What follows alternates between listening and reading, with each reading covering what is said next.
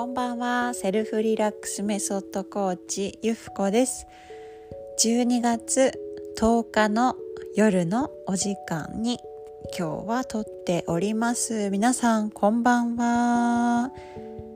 今日は、まあ、ちょっとしたうん忘備録と言いますか。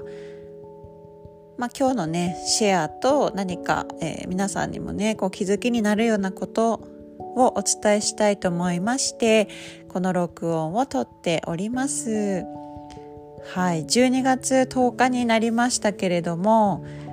今日はですね私旦那さんとスズメの戸締まりを、え見に行ったんですね。はいスズメの戸締まり皆さん見られましたか？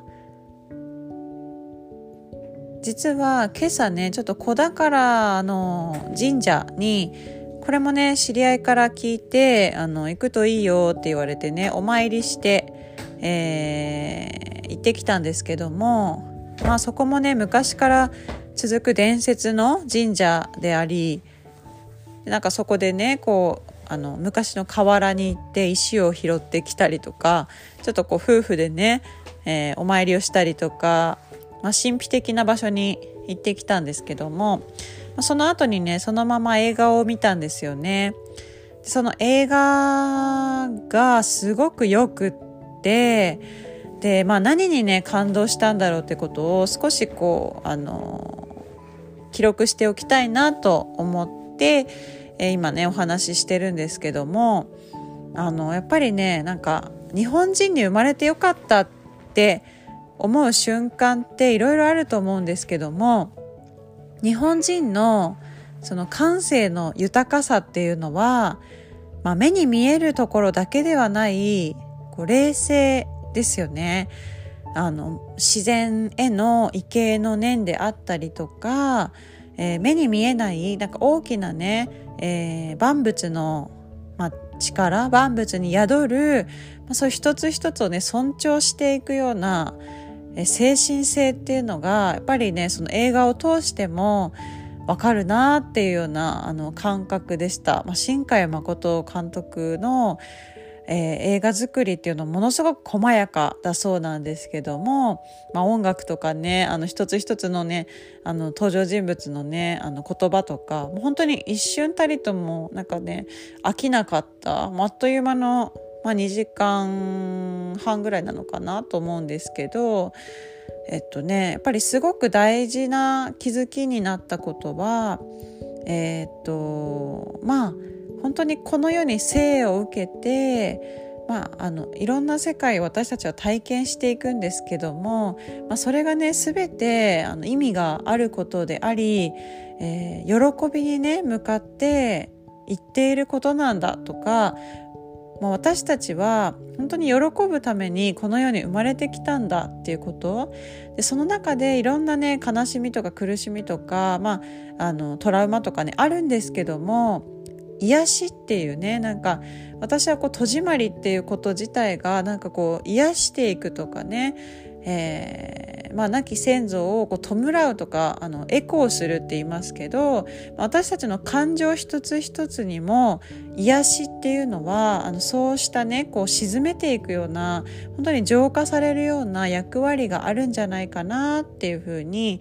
感じたんですね。なのであのそれがやっぱり積み重なっていくと大きなものになるんですけどもやっぱりね小さなえー、感情自分の中に生まれた小さなね負の感情であってもまた小さなね体験経験であってもそれをまあ認めてあの蓋をせずにね、えー、受け入れてえー、よかったよかったってねあの、まあ、言っていけるっていうこと自体がすごくこう前を向いている前進していくことじゃないかなって感じるんですね。